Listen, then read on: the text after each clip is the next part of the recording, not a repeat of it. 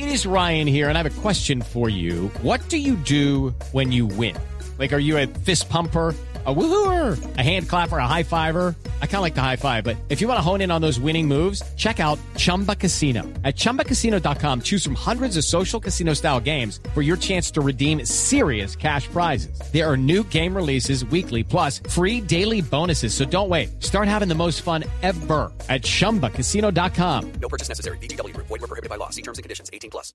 8 de la mañana, 3 minutos. Ya son las 8.3. Momento de actualizar las noticias en Blue Radio. Comandos especiales del Ejército y de la Policía buscan en zona rural de la playa de Belén. Esto en norte de Santander, alias Megateo. Las autoridades, casi 24 horas después, no confirman ah, si en ese operativo que se adelantó en la zona, el capo habría resultado muerto o herido. Diego Monroy. Silvia Oyentes, pues altas fuentes de las fuerzas militares consultadas por Blue Radio aseguraron que a esta hora, con el apoyo de gran cantidad de tropas, de hombres de inteligencia de todas las fuerzas y con el apoyo de varios helicópteros, continúan las operaciones en los municipios de San Calixto y Acarí, en el norte de Santander, zonas en donde en las últimas horas el ejército y la policía desplegaron una gran ofensiva contra Víctor Ramón Navarro, alias Megateo, el máximo cabecilla de las bandas criminales en el oriente de Colombia. Hasta el momento, las autoridades no han podido establecer si alias Megateo habría sido dado de baja durante estas operaciones o si por el contrario logró escapar gracias a su anillo de seguridad. Navarro fue incluido por el gobierno de los Estados Unidos en la conocida lista Clinton. Con esta determinación, los Estados Unidos congeló los activos del capo que se encuentra bajo su jurisdicción y le prohíbe a todos eh, sus nacionales cualquier tipo de actividad financiera con esta persona. Diego Fernando Monroy, Blue Radio. Diego, gracias. 8-4 sin contratiempos. Avanza el plan retorno en las carreteras del Valle del Cauca las autoridades dispusieron de 16 puestos de control. Vamos a la capital uh, del Valle, Cali, con Nilson Rojo.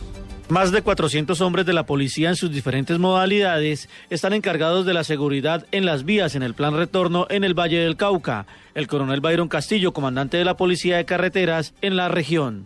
Estamos eh, haciendo especial énfasis en el exceso de velocidad. Algunas personas que aún siguen consumiendo licor de forma imprudente e irresponsable. En este momento ya se habilita la operación retorno. Esperamos un flujo alto vehicular en las diferentes vías del departamento. Tenemos 16 puestos de control habilitados en las diferentes vías del departamento y aproximadamente 500 hombres cubriendo estos trayectos. Se recomienda a los conductores no exceder los límites de velocidad, respetar las normas de tránsito y no conducir en estado de embriaguez. Se espera que al menos 80 mil vehículos circulen por los principales ejes viales de la región. Desde Cali, Nilson Romo Portilla, Blue Radio.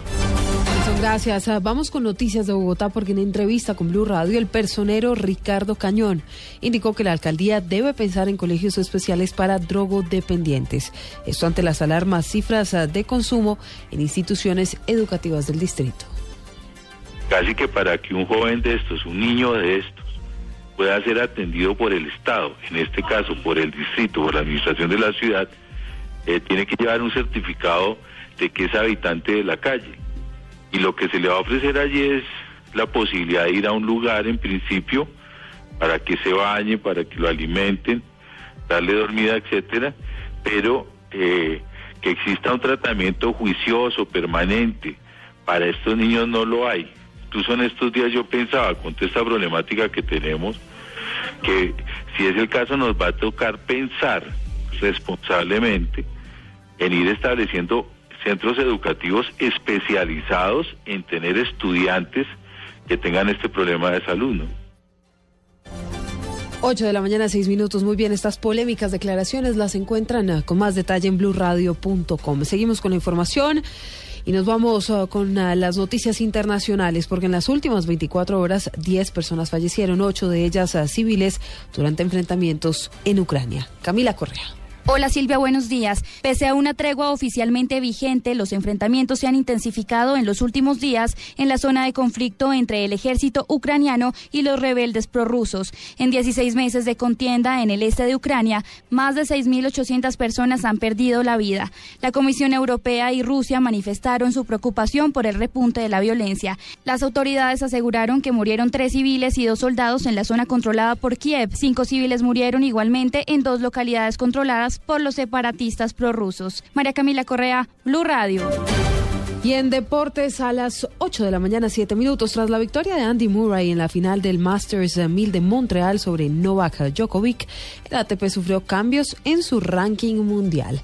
Información ah, con Pablo Ríos. Andy Murray logró volver a vencer a Novak Djokovic después de la final de Wimbledon en 2013. Con parciales de 6-4, 4-6 y 6-3, el británico se llevó el trofeo de Montreal por tercera vez en su carrera y acumuló su Masters 1000 número 11. Con esta victoria, Murray ascendió un escalón en el ranking de la ATP y se posicionó segundo, superando al suizo Roger Federer que no jugó el torneo. A pesar de la derrota, Novak Djokovic sigue siendo el número uno del mundo y Rafael Nadal, quien fue eliminado en cuartos de final, subió una casilla y se ubica en el octavo puesto.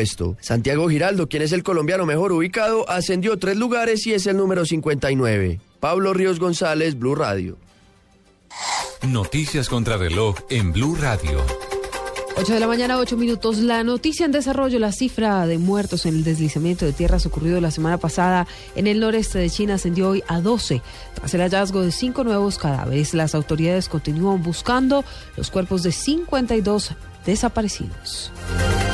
La cifra 1, grupo de 354 inmigrantes llegó hoy al puerto de Calabria, en el sur de Italia, mm, después de ser socorrido durante la noche cuando se encontraba en peligro a bordo de un pesquero a poca distancia de esta región italiana. Y quedamos atentos porque al menos dos soldados ucranianos murieron y otros siete resultaron heridos en las últimas 24 horas en acciones de combate en el este de Ucrania. Así lo informó hoy el portavoz militar de la presidencia, Andrei Lisenko. 8 o 9 minutos, más información en blueradio.com. Continúen con En Blue Jeans.